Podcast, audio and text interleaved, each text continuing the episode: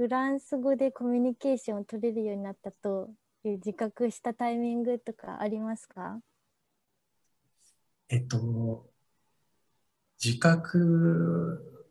はないですね。なんかその、あある決まった瞬間から、なんかあの、あ、あの、自分話せるなと思ったっていう、なんかそんな感じではなくて、ないですね。でもなんか、それこそ、まあ、ひなさんとまあ似てるかもしれないんですけど、僕も、あの、まあ、僕の場合は大学で専攻として始めたんですよ、フランス語で、幸いその大学に来ている留学生の中にフランス人の子が、え毎年なんか2、3人ぐらいいて、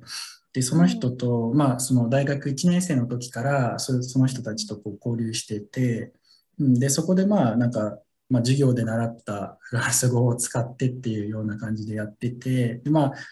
ね、その、まあ、もちろん日本語とか、あの、英語を返してたりもしてたんですけど、でもまあ、それでも、ある程度こう、ね、コミュニケーションが成り立ってたので、うんまあ、なので、まあ、もちろん彼らが日本語ペラペラだったっていうのはあるんですけど、うん、あそうなんですか。はい。まあ、なので、その時ぐらいからコミュニケーションが成り立ってるみたいな、まあ、そういった、うん、あの、ことはありましたけど、ただまあ、ちょっと繰り返しになりますけど、まあ、あの自覚として、うん、今めっちゃ話せてるなとかっていうのは、うん、その瞬間的なもの、まあ、境目としてはないですね。へえ、え、コミュニケーションが成り立ってるってどの時点ですか？1, ?1 年生ですか ?2 年生ですか？ああ、でもフランス語オンリーでっていうことですか？ああ、そっか。そうですね。はい、フランス語オンリーで勉強してどれくらい経った頃からかなっていうのがすごい興味あります。うんとそうですね。その留学生たちは結構あの、まあ、1年ごとに帰る子が多かったんですけど、基本的にその新しく来る留学生もあの決まって日本語を結構話せる子が多かったんで、あのその子たちとはフランス語オンリーで話したことはないんですよね。で、まあ、例えばその大学の教授あのフランス人の教授も日本語を、まあ、やっぱり話せるので、うん、結構コミュニケーションの部分では、まあ、日本語を返すことも多かったのでその教授たちともフランス語オンリーで話したことはなくて一番最初にフランス語だけで話したのは、はい、えっと、僕は、えっと、3年生の時の秋からあのフランスに留学するんですけどそれまでのその3年生の春期間春学期から、まあ、行くまでの秋の、まあ、半年間ぐらい語学学校に通ってたんですよね。あの大学と並行して、はい、あの名古屋にある、えっと、アリアンス・フランセーズっていうところ、はい、うん、に通っていてで、えっと、そこに半年間通っていてで僕があの受けた授業の先生があの、はい、日本語話せない方だったんです。ももしかしたら話せたのかもしれないんですけど、うん、あのまあ、授業では日本語一切使わない方ででなんか僕結構あの授業の後になんか先生と雑談するのが好きでそれは、うん、大学の時もそうなんですけど基本なんか授業が終わったら、はい、なんかその先生のところ行ってなんかちょっと無駄話してたりとかしてて、うん、でその時も結構まあその先生のあの授業終わって、まあ、その先生に暇がある時なんですけど、まあ、あの近寄ってきてなんかその話したっていうのがその時があのフランス語オンリーで話したっていうあの最初の時でしたね今思えば。うん、あそうなんですか。うん、え勇気いらなかったですか？喋りかけるのに。ああでも特にうん、なんか緊張とかはしなかった。なんかでも、それこそ、あの、はい、自信があったんですよね。あの、自分がフランス語できるっていう、あの、あまあ、今思えば本当にもう、うん、あの、まあ、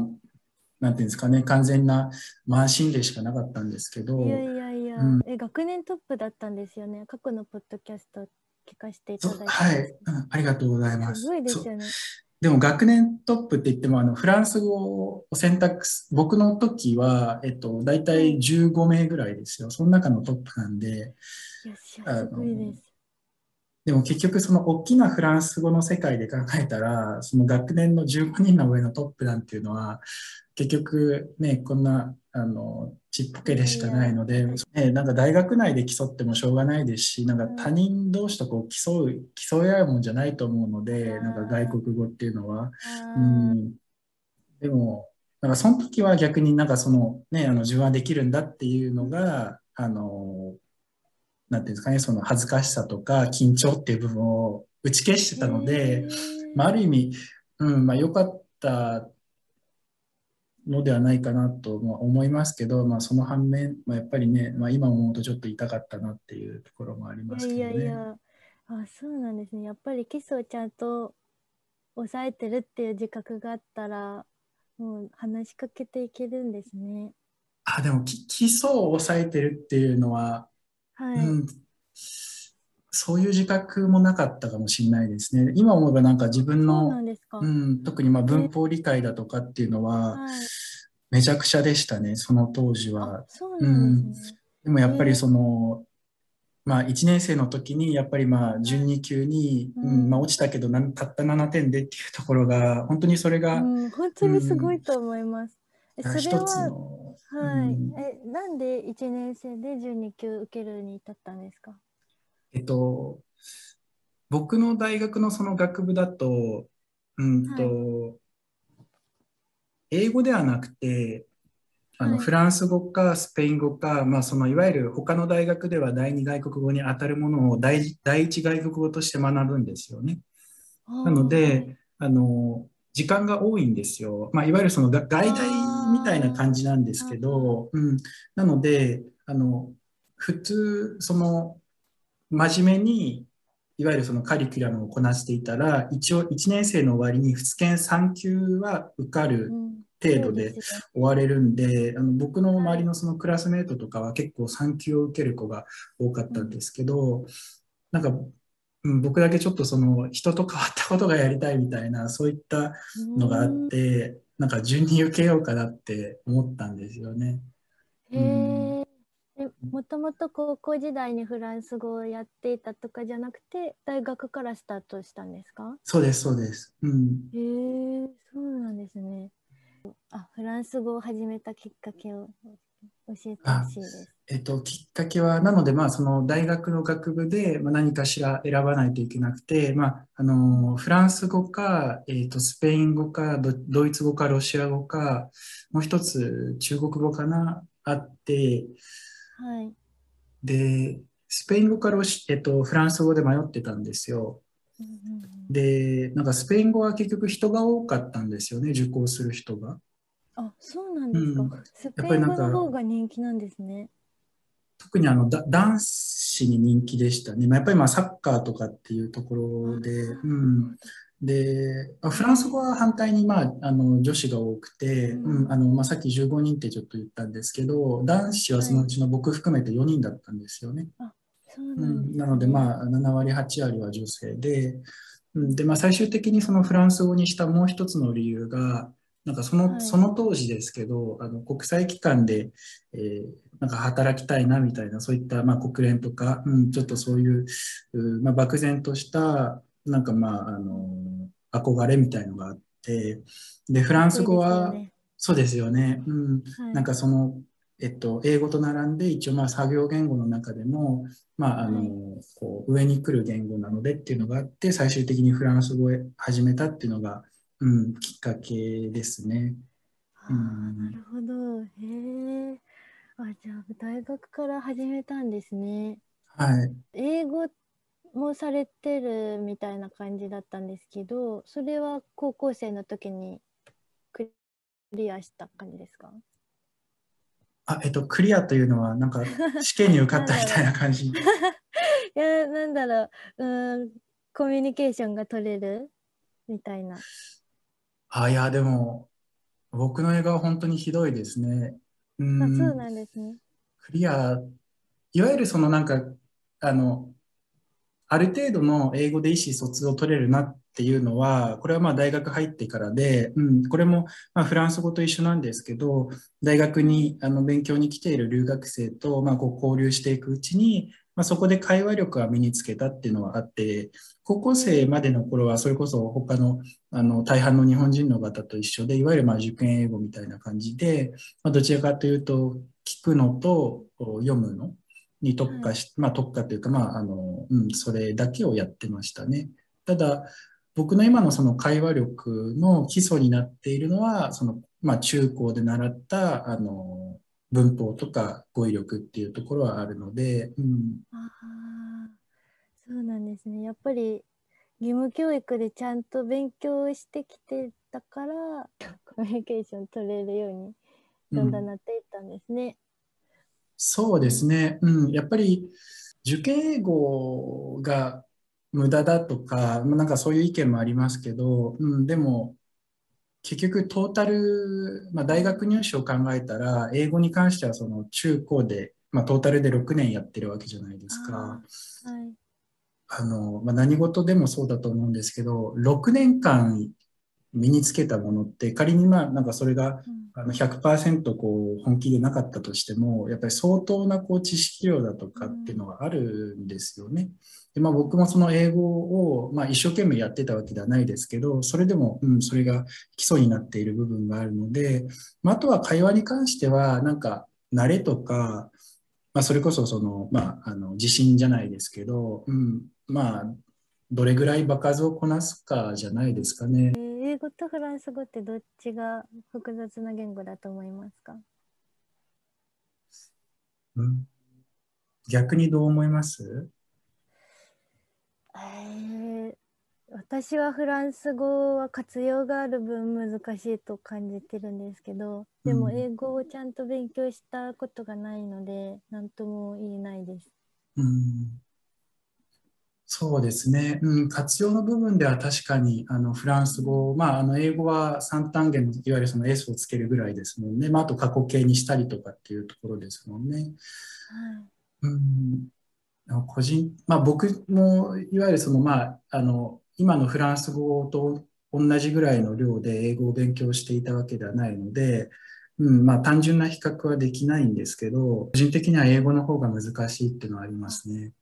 そうですか、うん。へ特にあのフランス語ってとりあえず例えば、えっと、単語に漢詞がつくじゃないですか。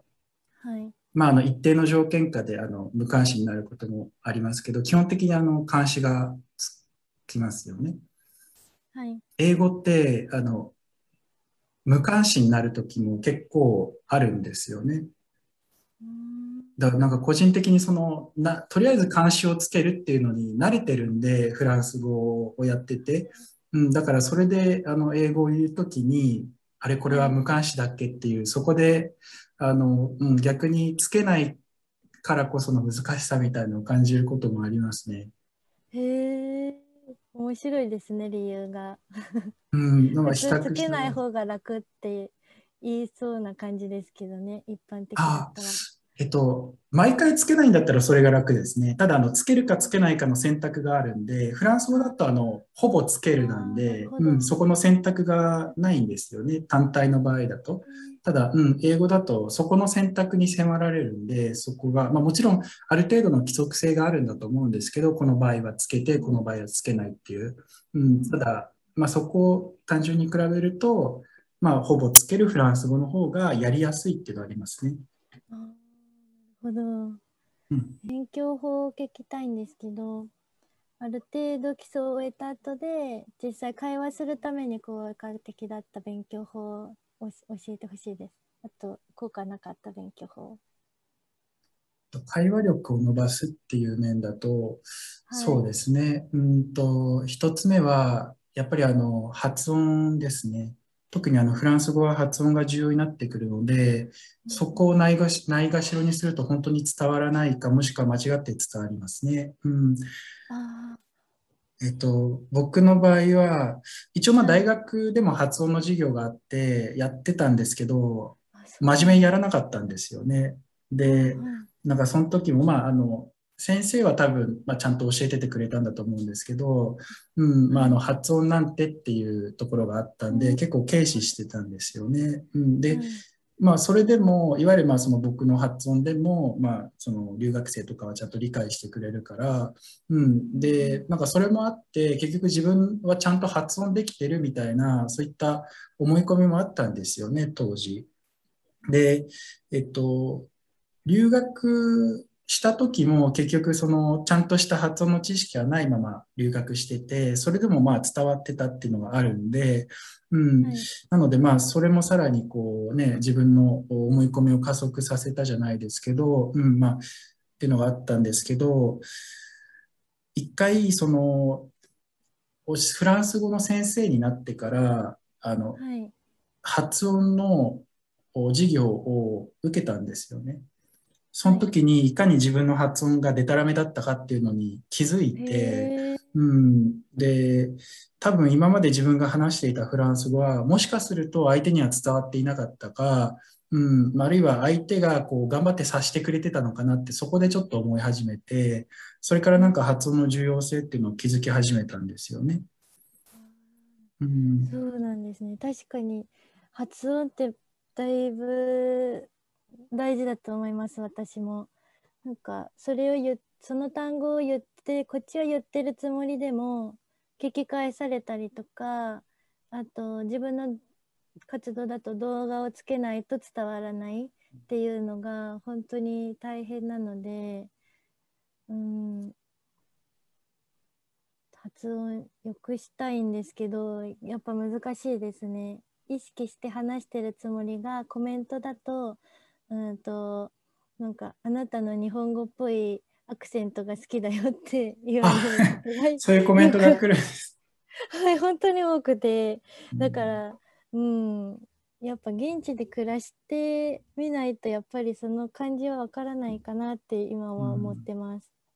うん、でもそそれを直したいと思います。そのいわゆる日本語なまりの思うんですか？はい思います。そりゃ勉強していてフランス語を話せるようになりたいですからやっぱり綺麗な発音はしていきたいですけど、うん、難しいですね。なんか、うん、なお例えば発音を直されてでも私がもともと言ってる発音とその直された発音の違いがまたわからない時もあったりして。あなるほど、うん、はい。結構繊細だと思いました、うん、そうですね、うん、今は発音はそのえっと、フランス語を習ってる先生の方から教わってる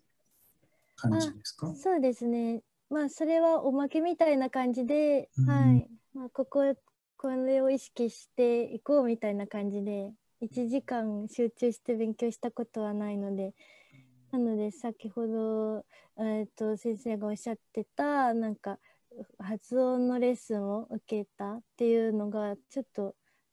興味湧きました。そういうのがあるんだと思って。ですか。うん、そうですね。うん、まあ、特にあの、やっぱり発音で、えっと、一番やっちゃいけないのは、あの、カタカナのルビ振ることなんですよね。あうん。これはやっぱりそもそもあの音節の数が違うので、うん、あの例えばあのフランスってあの日本語で言った場合にこれは「ふ」と「ら」と「ん」と「す」で4回で発音するんですよね。はい、一方であのフランス語で「フランス」って言った場合にこれは何回で発音すると思います？日本語より多いってことですか？少ないですね。あ少ないんですか？はい。へえ。なんか F 言って言ってと思ったら増えてくのかなと思って。あえっと、そうですね。うんと、まあ、結論言うと、あの、い一音節なんですよね。なので、一回で発音するんですよ、フランスって。なので、あの、日本語のフランスと、その4音節と1音節のここの開きがあるので、いわゆるそのカタカナでフランスって書いて、あの、えっと、フランスの上にフランスって書いて、それを読むと、あの、多分フランス人には伝わらないか、まあ、頑張って理解してくれるかの違いだと思うんですよね。うん、なので、まずそこの音節の部分を、えっと、意識すると、発音の部分だとだいぶ、あのいわゆる、まあ、フランス人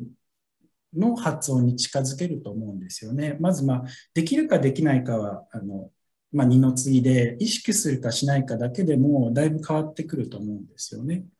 うん。で、あとはやっぱり、あの、日本語って基本的に、えっと、母音か子音母音の組み合わせの発音ですよね。はい。一方であのフランス語って子音だけでも発音するじゃないですか。うんなのでそこの場合でのその子音単体での発音って日本人に難しいんですよ。あの基本的に母音が入ってるんで、うん、っていうなのでそこもちょっと難しいですよね。発音フランスもそれですか？えっと、フランスの場合は最初の F はこれ子音単体での発音ですね。あのえっと、いわゆる日本語のフではなくて、フっていう音なので、そのいわゆる、えっと、うの、うの母音のうが入らないんですよ、フランスの場合、えっと、フランスの場合。そその違いがあるっていう、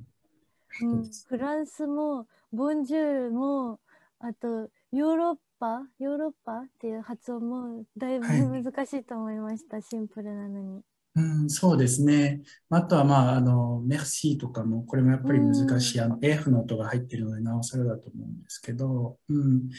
でも、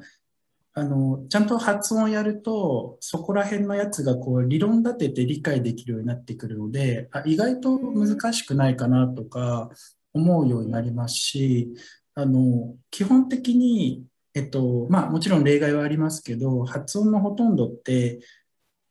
その規則的なんですよ。なので仮にその初対面のちょっと難しそうな単語に出会ったとしても、意外とこのルールに当てはめてしっかり見ていくと、ちゃんと発音できるっていうことが、あの、大半なんですよね。うん、なので、まあ、そういった意味でも、特に、まあ、あの自分の会話力を上げたいっていうのであれば、えっと、発音を最初に、えっと、学習することは、あの僕はめちゃめちゃお勧めしますね。かり学んでみたいと思いました。うん、ぜひぜひ。うん、はい。で、あと、えっと、効果がなかった学習法でしたっけ？あ、そうですね。結局、まあ、後悔っていう面では、その発音を初期にやらなかったっていうのはある意味後悔なので、まあ、その逆っていうことですけど、はい、うん、逆にあります？なんかこれ役に立たなかったな、みたいな。ああ、あります。あります？そうですね。うん、自分には週1のレッスンがあっていて、はい、で効果がなかったのは私すぐ今もやっちゃうんですけどフランス語関係の本を買うこと。なんかか言語の勉強の本を買っても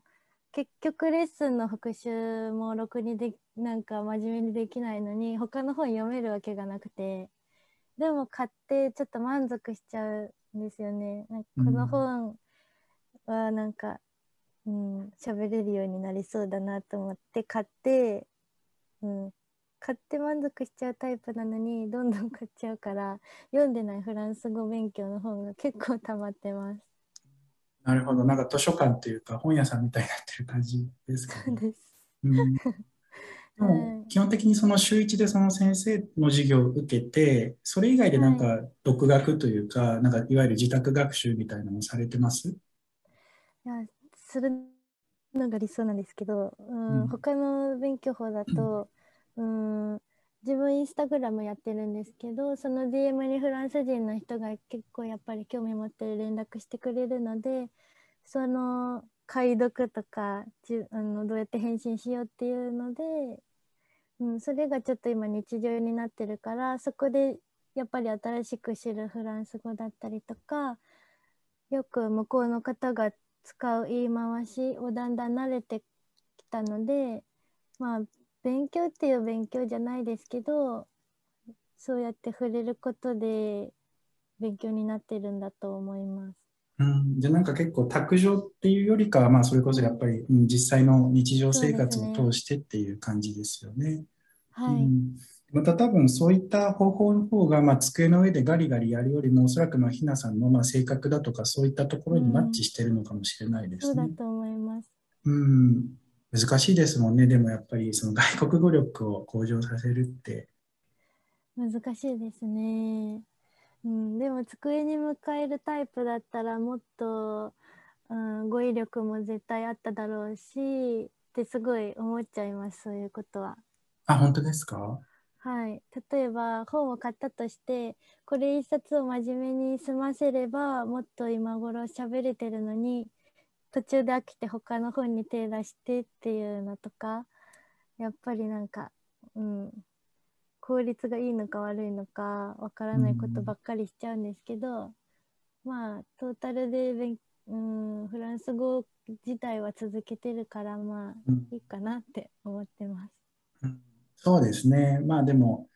結局、まあいろんな本使ってても、なんかその費やした時間っていうのは変わらないと思うので、まあトータルで考えたらなんか損になってたっていうのはないと思うんですよね。うですうんね。僕は別になんかいろんな本を買うっていうのは、まあ悪いことだなとは思わなくて、それこそ、まあ仮にまあ最初1冊目を買って、それをやっていて、で、まあ2冊目を買った時に、もしかするとその2冊目の説明の方が1冊目よりも分かりやすかったっていう場合もあるじゃないですか。ああ、それはありますね、確かに。うんなのでなんかそのいろいろ数冊買ってみて、うんなんかまあ最終的に自分に合う本が見つかるっていう場合もありますし、比べた結果、やっぱり一冊目が自分に合ってたっていう場合もあるじゃないですか。う、そうんですだから、ね。うん、そういった面で、うんまあ、選択肢を増やすっていうのはいいと思うんですよね。うん、またその増やした後で、うん、自分に一番合う参考書を、まあ、あの優先的に進めた方がいいっていうのはありますね。まあ、そこでいろんなのにこう手を出してしまうと収集がつかなくなってしまうと思うので、うん、ですね。